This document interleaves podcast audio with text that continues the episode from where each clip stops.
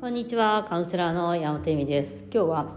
セクシャリティのセックスレスのまたお話に戻るんですけど先日ですねカウンセリングをした時にいやセックスレスで1年ぐらいで、えー、彼氏にも誘う私からは誘わないねって言ったんですけどえっとまあ、レースは解消しないんですが、えっとまあ、どうしようかなみたいな。もう結構結婚の話とか両親に会うっていう話も出てるんだけどねみたいな話だったんですね。ちょっと待ったちょっと待ったみたいな。ここすごい大切です。あのですね増えることはないです。こういうあの同性結婚妊娠出産、えー、子育て、えー、もうセクシャリティの数っていうのはもう減るしかないんですね。もうクレッシェンドっていうよりデクレッシェンドしかないですよもうセクシャリティって。だからここで、えーと、一度話し合いをしとかない限りはですねどうにかなるかななんとかなるかなっていうのはねないです。レスの場合は。で別にお別れした方がいいとは言いませんけどちゃんと考えた方がいいです。セクシャリティがない相手でも一緒やっていけるのかっていう。あなたセで基本一夫一夫制ですから日本は。それこそ結婚したりとかしたら一人の人しかやっちゃいけないになっているわけですよ。もう大体そのちょっと人間の摂理からは何十年同じ男性とやっていくみたいなのは 同じ人セックスをしていくっていうのはもう人間の摂理としてありえない。その人だけであるそれそういうもうありえない世界をね作っているにもかかわらずなおかつもうないっていう。でセックスレスがいきなり解消することはないのであの必ず話し合うっていう一度話題に行くっていうのがすごく大切です。でえっと、自分から誘うんとプレッシャーになるんじゃないかとかもうどっちが誘ってもいいんですよ。どっちも誘わなきゃいけないしどっちもその話をするべきだし、まあ、基本的にあのまあ、セクシュアリティの多い方っていうのはもう30代過ぎたらというか、まあ、まあ20代の時からかな、まあ、女性がえっとオープンにちゃんと,、えーとしたいっていうことを伝えていくと。ことをしない限りはあのデクリッシェンドですね。もうありえない。でそのなんか私そのだからやっぱりにに日本女性っていうか女性っていうのは欲しいものを OK できないんですよね。やっぱね。したいとか欲しいとか。でその欲望を持っちゃいけないんじゃないかっていうのはもう幸せになっちゃいけないんじゃないかとか自分のやりたいことをやっちゃいけないんじゃないかっていう同じレベルでやっぱり皆さんそう思っていていけないことそのプレッシャーをかけちゃいけないっていうんですけどあのそんなプレッシャーぐらいで立たない男の方が問題でそんな人でいいんですかみたいな話なんですよ。でやっぱり立たないっていうことが問題なのでそこのを一緒に見ないと無理っていうかそれをなんかあのうやむやにしてあいいよいいよみたいなのが良くないと思うんですよね。あの立ちにくいっていうことはセックスをする時に挿入なくてもありなのかとか自分はそういうセックスでも満足できるのかとか例えばまあ挿入ありきじゃないセックスをお互いに楽しめるほど性の性性の何文化が成熟度が高いのかとかそういうこともちゃんと見ない。でまずそのセックスの話をした時に逃げちゃったりとかする方だとしたら逃げるとしたらえーと、そこにはちょっと問題がありますよ。で、まあ、若い方によくあるのがまさか立たないなんてっていうのはあるんですけどやっぱ女あの風俗とかに行くと大体立つんでやっぱ女性も立たせることができるっていうかそのぐらいのテクニックをちょっと使っその何でもね本とかいっぱいあるんであの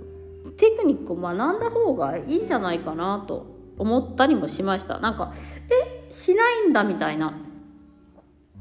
なんですよ。そのセクシャリティのね。で自分から誘ってえちょっとなんかあの、ま、私も記事に書いたことがあるんですけど挿入のないセックスっていうことも可能ですからじゃあ挿入のセックスはどうやってやるんだっていうとやっぱり触ったりとかあの裸で一緒にいるとかそういうことなんですね。それだけなんですよ。でもそれで満足度が得れるのかどうかっていうこともまず自分でちゃんと問わなきゃいけないです。いや私挿入のないセックス絶対ダメだわとか立たない男絶対ダメだって思ってたらそれやっぱりちゃんと自分でみ自分自身に責任を持るっていうか自分で見なきゃダメなんですよね。セックスが好きなら好きだしいいわけで。でもそれに合わないパートナーなのかそれとも、えっとまあ、話し合いとかそういうあのテクニックが足りないだけなのかでももともとのその、えっと、持ってる基準っていうか文化度があるんですよやっぱりセックスは。その絶対タブーとかそういうことを楽しめない人ってやっぱいるんですよねもうもう生まれつきっていうかもう家族のもう何年もの何年ものそのセクシャリティ汚いものみたいに思ってる男性とか、まあ、例えばあと、まあ、苦手意識が強いとかあと学べないと思ってるとかあとセックスはその、まあ、奪い奪われるものだっていうそのまあよくあるねあのポルノグラフィーから学んだものだったとしたらやっぱりその好きな相手とかそんななんか奪う奪われる行為はしたくないからできないっていう方もいると思うんですよね。そうするとやっぱりそのまあ問題はやっぱりずっと続くっていうかって妊活とか子供を作りたくないのとか自分の性欲はじゃあまあ他の男性と乱していくのかとか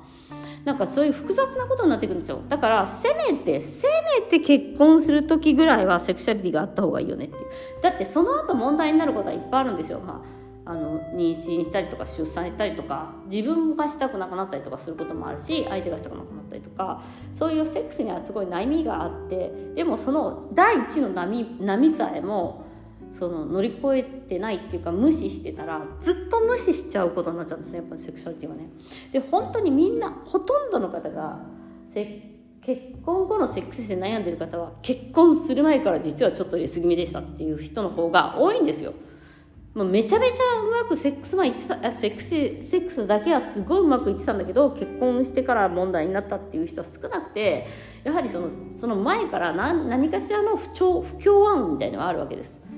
でも、えっとまあ、どっちを天秤にかけるか結婚というそのなんていうの？まああの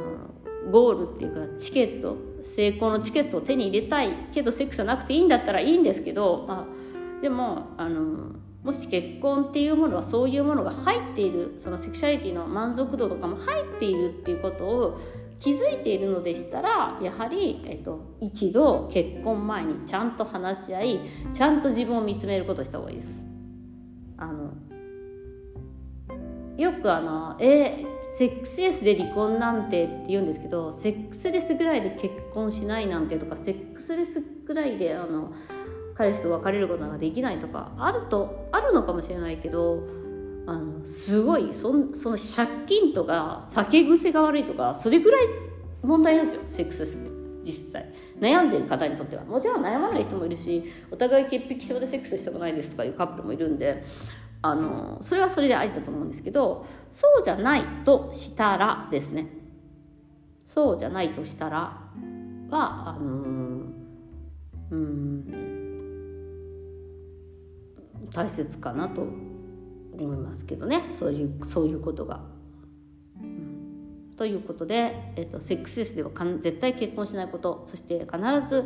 解決方法を見つけてからの婚約とか親に会うっていうことをぜひぜひしてみてくださいということで今日もご視聴ありがとうございました。